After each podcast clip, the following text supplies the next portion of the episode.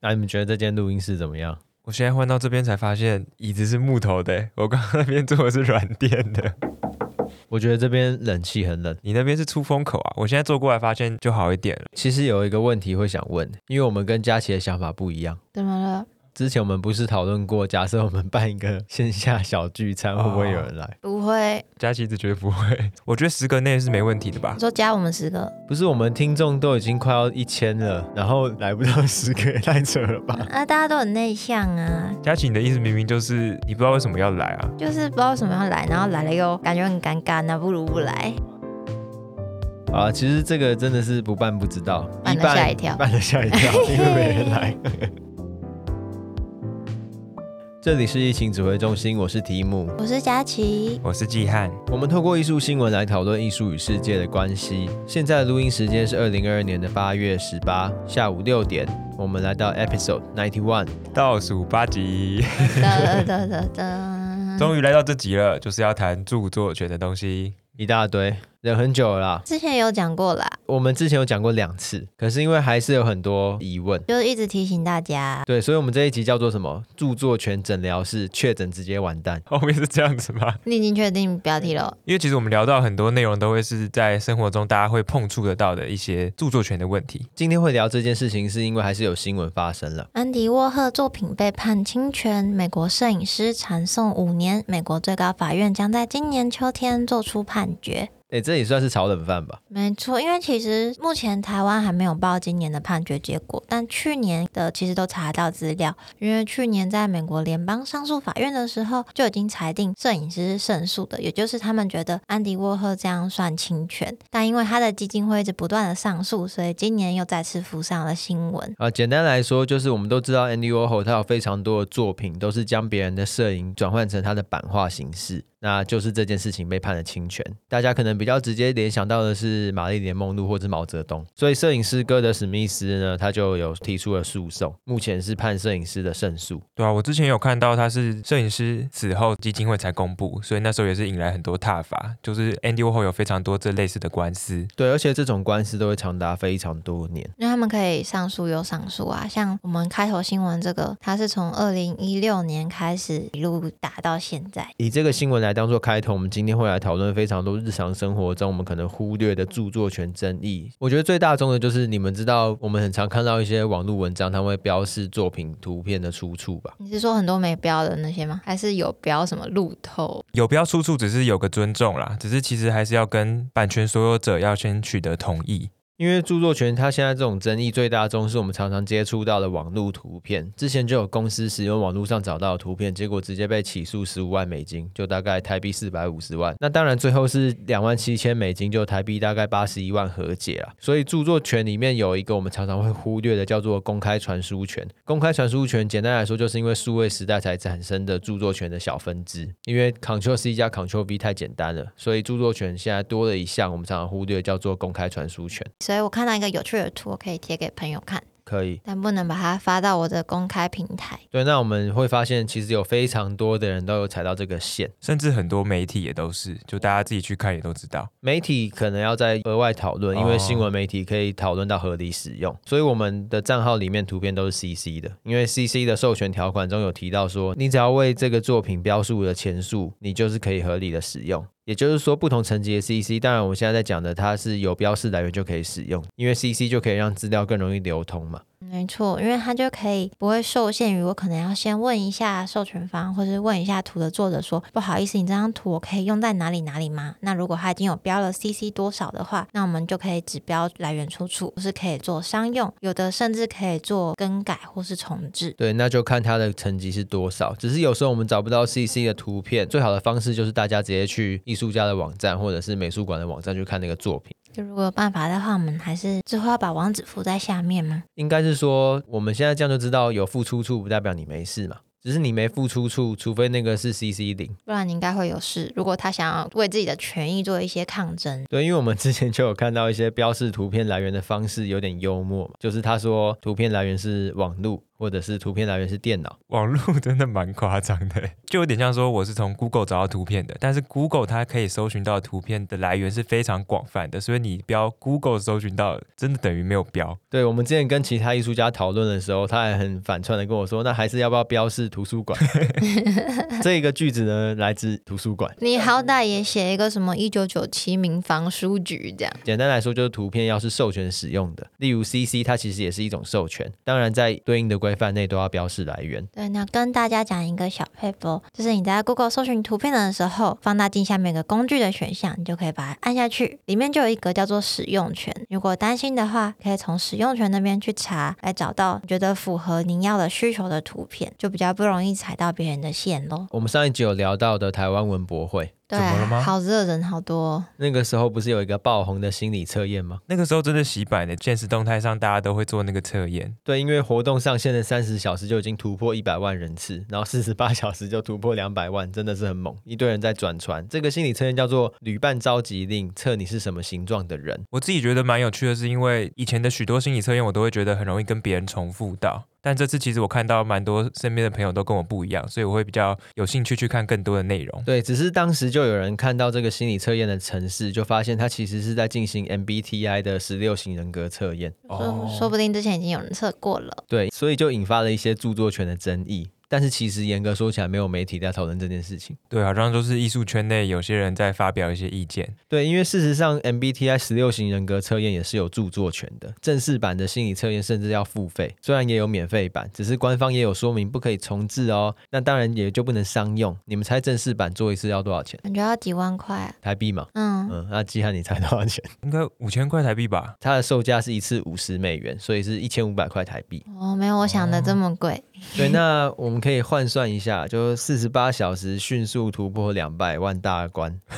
然后如果正式版一次是五十美元，然后再加上一些他们如果要打诉讼，认为有侵犯或者是不当获利的话，MBTI 的十六型人格测验可能可以有不错的赔偿。啊，只是这样听到蛮难过的耶，欸就是台湾文博会是一个台湾真的数一数二大的一个展览节庆，居然在这个方面没有多下功夫。就是有点疏忽吧，除非他们有其他的论点可以去弥补这部分的论述，因为他们目前是没有正面在回应这件事情的。除非他们私底下有先去嗯问，就是原创，他们说我们可不可以用在哪里，怎么做使用？那这部分，因为他们没有回应，我们当然也无从得知。对，只是就像今天会提到的很多案例，因为著作权大多数的情况都是在民法的范围，所以如果当事人没有说话的话，其实大家也不会去在意，就是我们不会去特别在意说，哎，你家遭小偷哦或什么的，除非是我家遭小偷，我才会生气嘛。只是身边周遭的朋友常常会觉得，哎，对于这件事情会有一种不爽的感觉。而且这种很麻烦，就是就算他们私下有问，他们没说，我们也不知道。还有更直接的著作权争议，就是翻译影片或者是实况组在他们实况的时候看影片吧。这个大家一定都看过，就是很多频道他们里面的影片都是翻译别人的影片来的，然后可能都没有取得授权，他就只是帮他们上了中文字幕。然后也标示来源，佳琪的脸色怎么感觉怪怪的？因为他们很多就真的没有问过啊。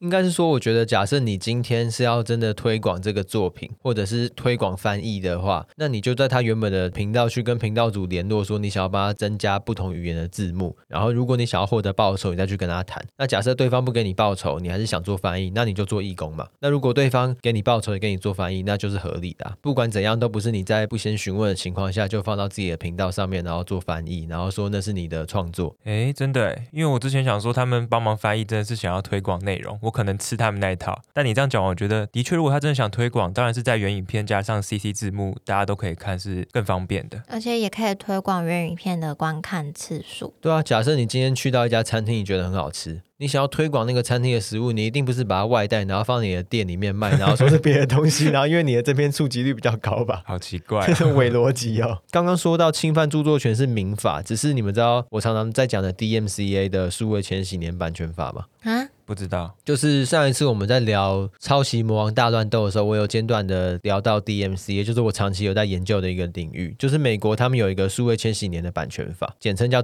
DMCA，它其实是属于刑法。啊，怎么样才会触犯？通常都是民法、啊。他们用了一个很巧妙的机制，就是他们设立了一个公规的保护措施。你如果让你的作品有这个保护措施的话，对方绕过这个保护措施，等于对方绕过了政府的规定，所以就变刑法。好酷哦！ 就像你在你家里面放了一个红灯，然后别人走进家门就闯红灯， 所以别人就会犯了行政罚款。啊，这样会不会很容易不小心触犯到啊？呃，那又是另外一个问题啊，就是可能有人会利用 DMCA 他们合作的一家叫做 DRM 的加密技术当版权蟑螂，可能那个已经是触犯的后话了。不过美国的确因为 DMCA 数位千禧年版权法抑制了很多盗版的事情，例如说大家常见的 YouTube 或者是 Netflix 他们的串流后面其实都有跟这些厂商做配合，所以当你今天绕过了这些东西，在其他地方看到他们的内容，你不是触犯民法，你是触犯刑法，因为你是有点等于是绕过了政府规定的规范，你不是只是侵占一些东西而已。我觉得很聪明啊。所以他们具体是怎么做的？就是他们写了一个城市，然后在你的东西里面加上了一些看不到的浮水印，在你的城市的背后，或者是在你的影片的来源里面。哦所以它等于流通出去，它一启动城市就直接找到，哎，这个东西怎么会在这个地方出现？刑法是真的要关你吗？不是，它只是要用刑法的法则逼你跟民事和解，那个和解金感觉就可以拉比较高。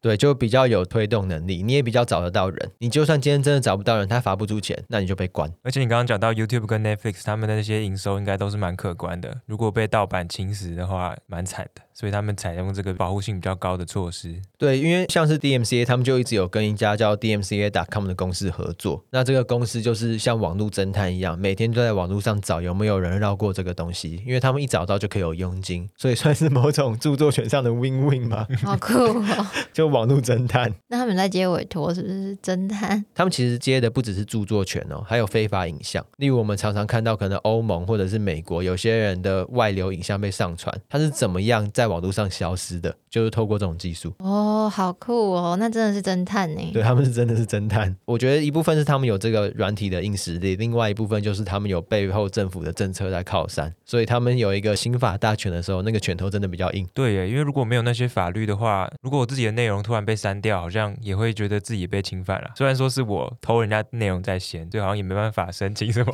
讲 什么不知道你在讲什么你在帮对面讲话。我觉得应该是说，大家就不会有这种侥幸心态，好像说，哎，他不会来找我，那我就没事。就今天就变成不会是这样，因为有一个人的工作就是在找有没有人穿越这个围墙。或是看到很多人其实都直接写说，呃，如果有违反的话，我会下架。只是如果有违反了，真你就不要上架。所以不对啊要像这样。像是这种是很明显在侵犯著作权的争议吧，还有超多是我们很常被忽略的版权议题。对啊，像刚刚题目提到的 Netflix，你们知道这边就要来到我们的业配干 爹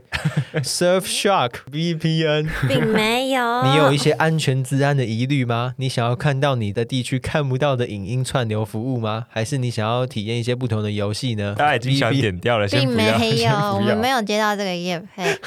这真的很夸张耶！我之前也是有被这个广告打到，所以我在找资料的时候找到一个是加拿大限定的影集，就在讲跟艺术家有关的一些访谈内容。哎、真的很夸张哎，连裴洛西都不知道的人知道 Surfshark VPN，你就知道 Surfshark VPN 打得多夸张。不是就各种 YouTube 或是 Podcast 他们的置入广告都在讲这个什么 VPN 什么叉叉牌子。那时候就是为了要跟大家分享这些内容，所以我就有透过 VPN 成功看完这个访谈的内容。虽然说我事后有发现 YouTube 上就有，所以我就马上把 VPN 的服务停掉了。怎么会有人查资料查到后来才会发现 YouTube 上面有？因为我是查到他们的官网写的内容很详细，然后觉得跟我们那一集的内容非常的贴切，我就想要找。哦，就是它官网其实也有放影片啊，只是 YouTube 上面也有。对，啊，我就想要从官网上面看。因为有一次就是在跟季汉我们在开车吧，我们就聊到这个 VPN 跨地区的是不是有版权相关的争议。我从来没想过这个问题，因为我一直觉得 VPN 在台湾是合法的，然后如果在加拿大也是合法的，那我做这件事情就是合法的。虽然说我现在知道这个有点逻辑谬误，应该说有盲点啦，嗯因为有些东西它是地区的发行权的代理商不一样。对我原本就没这样想过，所以 VPN 这个东西一定是有侵犯版权的问题。不过就你们刚刚说的，就变成说有分两种，一种是会侵害到代理商，然后另一种就是他纯粹所趋，就是我只想给这个地区的人看。对，这种纯粹索取也是他的权利嘛。嗯，那假设你今天就说，哎、其实我还是在所区的范围内啊，因 为我变到他那一区，那其实你自己也知道自己在做什么事情啊。但这个有没有触犯到版权的话就，我觉得都是有触犯版权，只是它在法律上面有没有一些效力，就是有比较多细节要去考虑的。好比说刚刚题目提到 Netflix 跨区观看，这个有点在法律的灰色地带，所以其实是没有犯法。但是 Netflix 它的使用条款里面也有写说，你是不能用 VPN 来观看 Netflix 的，你只能去看你注册区域的那些内容。如果有违反的话，它其实是可以惩处你，就可能把你的账号停权的。所以这样听起来不就是你不能用 VPN 去看不同区域 Netflix 的内容吗？是它有明文规定，但是它只是使用条款有写，所以其实不算触犯法律。就没有触犯国家的法律，只是违反对那个平台的守则嘛？对，那我可以理解成说，VPN 他们的宣传的内容呢，就是在倡导大家违反使用平台守则嘛？可以，你可以这样讲，没错。其实前一阵子也有好莱坞的很多片商有在告 VPN 的这些事情，因为他们在宣传内容里面特别写到说，使用他们的服务你不会被追查到，所以变成说很多盗版的厂商他们就是会利用这些 VPN 去制作盗版的影片。最后在美国的法院是有成功胜诉，所以 VPN 厂商是有赔钱给那些片商的。大家可能会想象，我又不是做盗版商的，可是有一个盲点会忽略，例如有一些运动赛事，以 F1 举例好了，F1 在每个国家都要找到他们相对应的代理商来做播放。那假设今天台湾，例如说有未来、有艾尔达在播放，可是你买了 VPN，你跳到了美国来看，那台湾这些人代理干嘛？你就侵害到某些人的权益了。因为台湾那边就是有台湾的独家发行权嘛，所以说，其实好像也蛮像刚刚前面提到翻译影片的，明明就有原本的可以看，对，蛮像的有一种拐弯抹角的搬运工的概念。 所以既然已经是违反使用平台守则，为什么大家还要爽爽用？因为我想看的这个，我们台湾没有人有代理，对，有一种是逼不得已嘛，有另外一种是我订阅的服务没有，是另外一个服务才有。不然就是国外比较便宜。像大家最常跨区，除了看影片，应该还有买游戏吧？有啊，之前就有朋友他说他用土耳其币订阅 Netflix，还有订阅 Apple 就比较便宜啊。对，但其实这个也有版权问题吧，因为它的那些价钱其实就是反映到他们的物价，甚至说包含他们的代理的内容可能比较少，那费用就比较低。所以如果你跨区的话，等于你其实在钻它的漏洞。而且你是转两个，一个是跨区注册，然后为了你要看其他平台，你要再用 VPN，就是付便宜的钱，然后看到比较多的节目。替他们说一点话啦，他们走得更前面，就是地球村的概念，无远佛界。我是虚拟数位时代的子民，没有人可以拘束我。有的服务是这样啊，但他如果有分区，你就要尊重人家的分区。可是我在这个世界上是没有分区的。那你干脆说我人是自由的，我法律不能约束我好了。不过我自己在反思，就是我之前去纽西兰的时候，我看 Netflix 的内容是有很多台湾没有的，那我这样是不是也算违规呢？我觉得不算啊，因为你在纽西兰啊。但是我是付台湾的费用，但我看了不止台湾能看的内容、欸， 可是你买的是 Netflix 的那个服务，它让你在你的地区可以看你可以看的内容你。有特别装其他的外挂让你跳区或干嘛吗？如果没有的话，我就觉得没有违反，因为是他自己没有做好应该要绑定账号或是绑定 IP 的这件事情。 我知道啊，因为我之前出差的时候，我就看我原本在看的东西，想说啊，怎么中文字幕没了？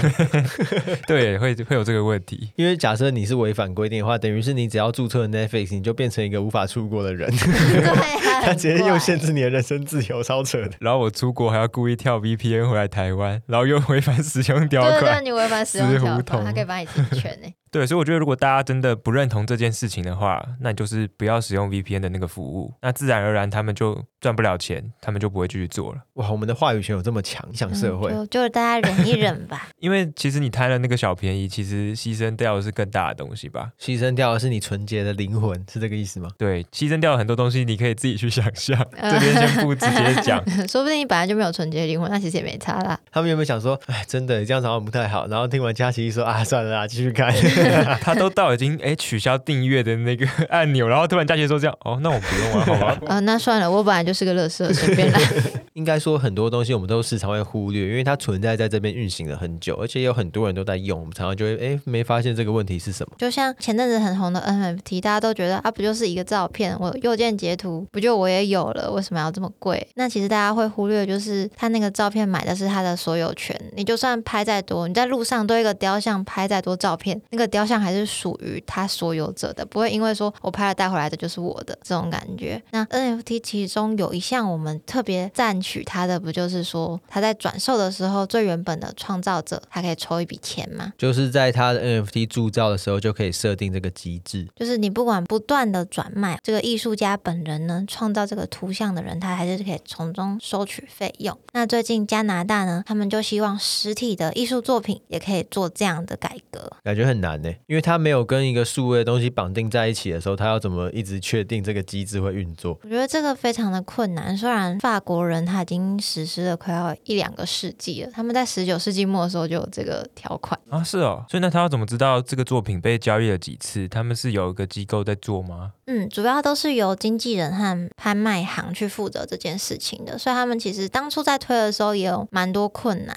的，甚至还有上过几次法院，就是佳士得有点不爽，说为什么每次都要被多抽一笔钱。以这个新闻的规格来说，它就已经是在版权的保护之中了。对，就是它的版权不止保护说我的图片不能被盗用，它还保障我说我发明、我制造出这个作品，我卖给提姆，我可以拿一笔钱。那提姆不要这个了，他想要换钱，他卖给季汉，他卖给季汉的时候，创作者我自己我还是可以再拿钱，这也是在当地版权所保护的范围下。感觉比较接近大家常常认知的专利权啊，就是它可以一直抽这个东西被使用时候的佣金，可以这样理解比较好懂。那目前全球有九十多个国家都有相关的版权保护措施，我觉得还蛮酷的。虽然美国没有，台湾也没有，九十多个比我想象中还要多很多哎、可能每个地方会有一些差异，可能说什么只能抽几次，或是大概多少，每个国家的细项都会不一样哦，所以这个新闻的意思就是说，NFT 也没有他所说的这么开创性。本来就没有，人家法国多早就开始哎、用，只是我们真的是从 NFT 那时候才接触到这个机制的。应该说，NFT 在机制上比较没有漏洞，可以去规避这件事情。你以人来管理，可能它还是可以叠加或规避啦。 他们之间的差异是这样。那这个就是最近加拿大在讨论跟想要努力的方向。而且另外一个最近上法院的就是 AI 的话有没有版权这件事情吧。相信大家都有看到了。因为阿特茶水间另外一个 podcast，他们也有简单的聊一下这件事情。那美国联邦上诉法院最近有做出判决，就说人工智慧是没有获得专利版权的法律地位的。我原本很期待，想说如果有的话，那几个平台要直接开始当版权蟑螂，像那些华康字体什么的，直接抽爆。没有没有，那之所以有这个判决，是因为有一个很努力不懈的科学家，他从二零一九年就开始为他所写的 AI 提出这一连串的法律行动。他在为人工智慧争取人权吗？他在为他争取版权。对哦他希望他做的 AI 画的图可以申请版权，但当初呢，美国著作权局就驳回他的诉求，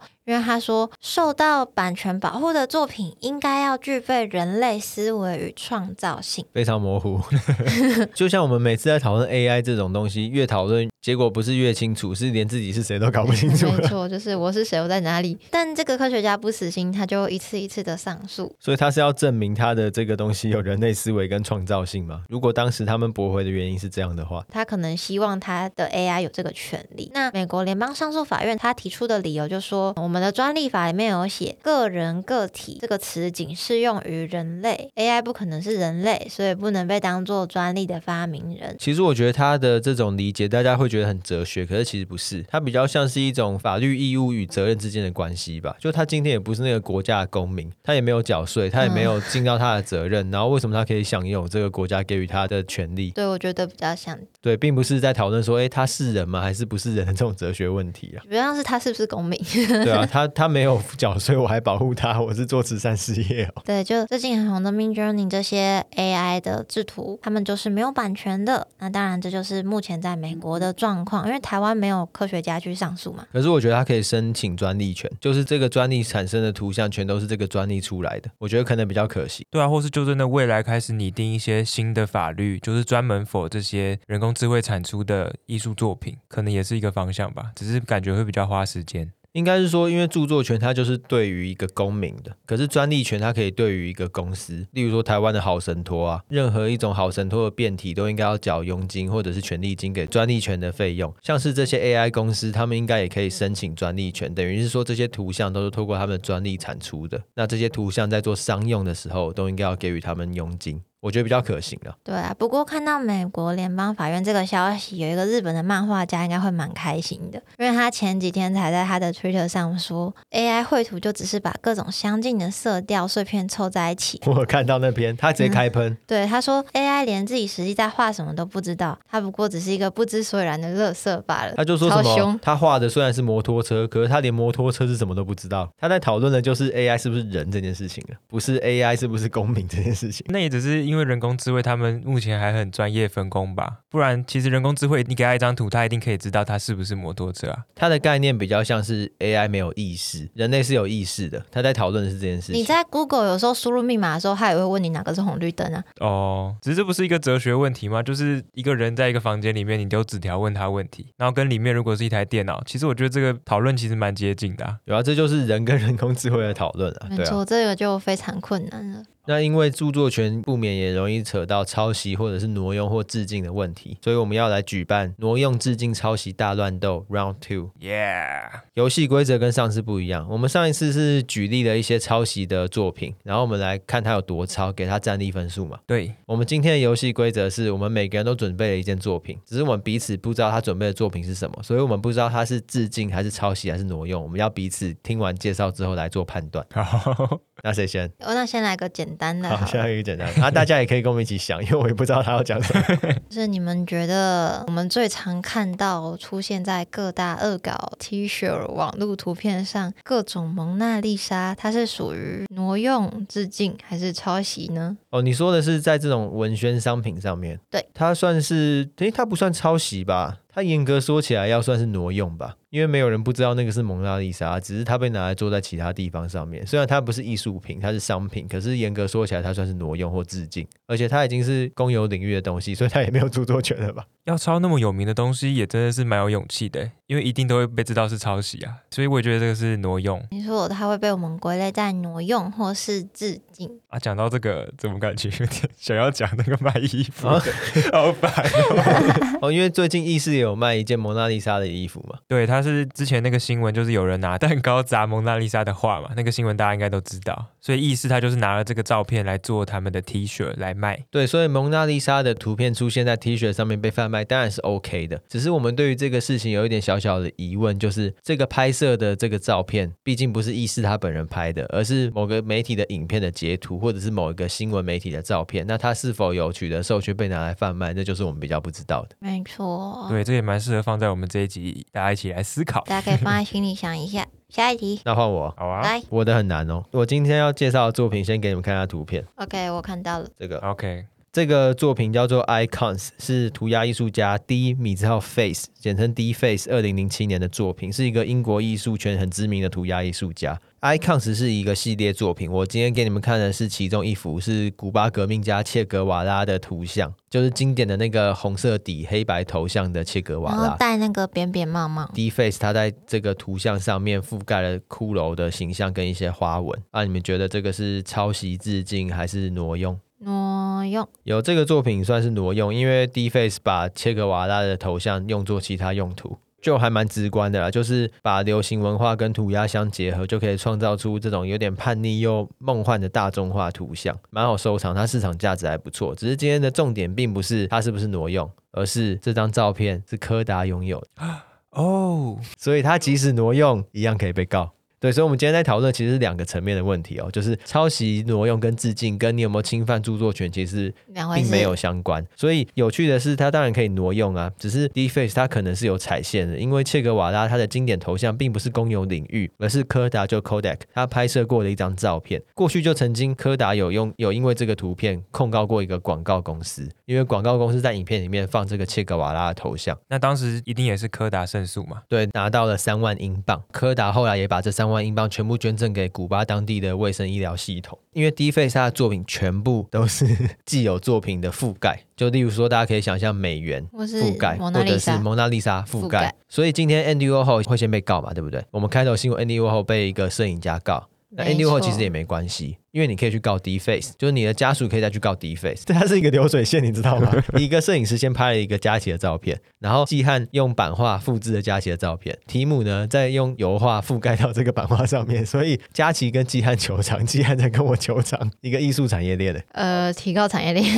侵权产业链，对，所以不管是抄袭还是挪用还是致敬，都有可能会触犯他的权利。它因为它会超过合理使用的范围。对，所以像是我们之前讲的一级玩家，他即使是致敬，当时史蒂芬史皮博也是因为他的人脉，还有他这部电影的高度，所以才可以取得很多版权。那时候也花了非常多力气。对他们其实小说里面还有提到一些作品是没有出现在电影里的，因为他们拿不到那个版权。对，就小说里提到是一回事，电影里出现又是另外一回事。哦，所以刚刚两题都是挪用哦。蒙娜丽莎在 T 恤上是挪用，然后 D Face 的 Icon 作品将一些骷髅还有花纹覆盖在切格瓦拉的头像上也是挪用。第三题，。啊，我要讲的这件作品，大家一定都知道，就是二零一九年卡特兰在艺术拍卖会上面公布的作品《Comedian》。大家听了可能不知道，简单来讲就是香蕉那件作品啊 香蕉胶带香蕉，对，但是大家可能不知道，当时这件作品发布的时候，有另外一个艺术家 Joe Morford，他就跳出来说卡特兰抄袭他两千年的一件作品，叫做《香蕉与橘子》。你们可以看一下那个照片，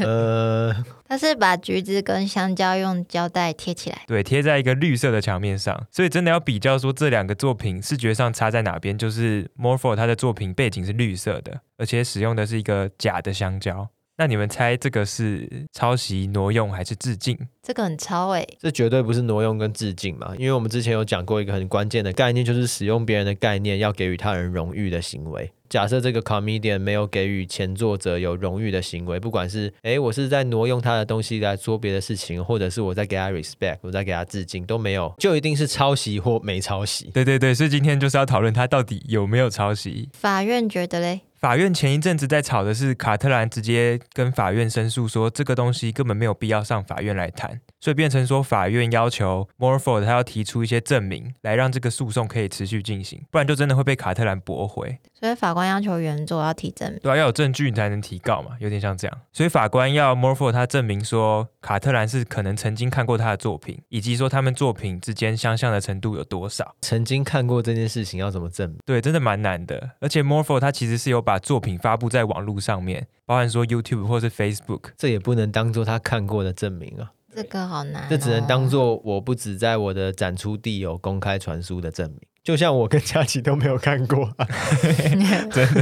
我其实原本也没看 过。对啊，所以我们三个都没看过、啊。最后 Morpho 他其实没有成功证明这一点。然后我自己有去看，他说他发布的地方，其实那个观看次数真的蛮惨。我觉得卡特兰真的蛮有可能没看过这些作品的。 他们只是想到一样的胶带跟香蕉。会不会再隔几年有一个一九八零年的人也年过香蕉年橘，再多年一颗凤梨啊？那要看他还有没有在世啊。所以 Morpho 他要证明的另外一点就是作品之间像不像。哦，所以它二选一就可以了。应该是选择的程度会影响判决的结果啦。哦，对，最后法官是看到他说作品之间的相似程度，最后法院是认定这个诉讼可以继续进行，但是还没有决定说他到底有没有抄袭，所以这边可能是我们可以来讨论的地方。因为很像，所以法官没有觉得你来乱，愿意继续受理啦。对，因为他们近代现在比较多在判定有没有抄袭的是会用一个实质性相似这个专有名词，把作品分成量跟值来看。所以以这件作品来说，它的量就是香蕉跟橘子，然后他抄了香蕉，所以他等于抄了大概一半。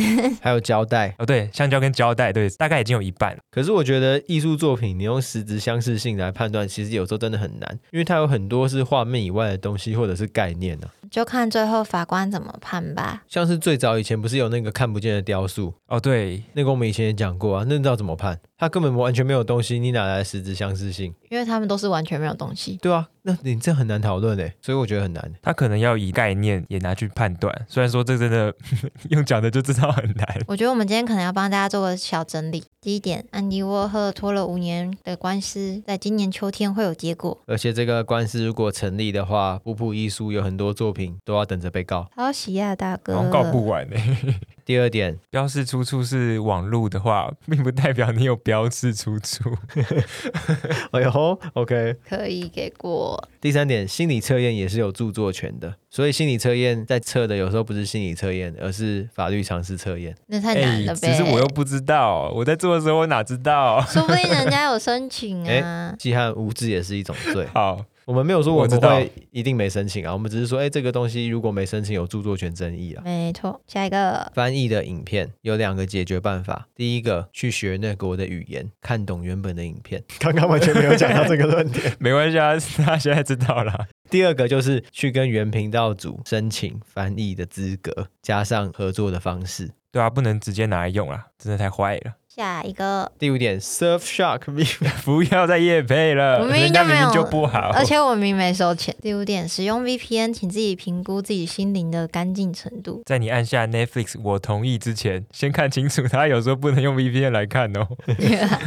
第六点，查资料的时候可以看一下 YouTube 上面有没有影片，才需要跨区去看那个影片。谢谢季汉。谢谢题目提醒。第七点，世界上有九十个国家在版权法中有明文保障艺术家的收入方式。第九点，美国联邦法院表示，AI 画的东西没有版权，也没有专利，这集会不会太松？不会。哦，还好吧。还行哦，版权小其实知识，对啊大家自己诊断一下，没有就变 掉，不是啊、应该短期内不会再讨论一次著作权的啦。会做这集真的是因为看到太多事情，然后一直放在心上，想说哦，好想讲哦，只是就片段片段好像不太好。这次算是集中到一定的量来跟大家分享。不是被那个广告洗到受不了哦、不是不是，其实那个我还好。 那如果大家针对版权啊、著作权啊、VPN 啊、NFT 啊各种巴拉巴拉有问题，想要问我们的话，也可以追踪我们的 IG 还有 FB 私讯告诉我们哦。对，如果你喜欢这集的内容，也可以到 Apple Podcast 给我们你的评分。好的世界要共同维护啊，也没有说我们一定是一个比较好的人，只是看到一些事情，大家可以好好互相讨论，彼此进步一下。我们对就下周三再见，大家拜拜。拜拜。 拜拜，毕竟我们早期的图片也没标。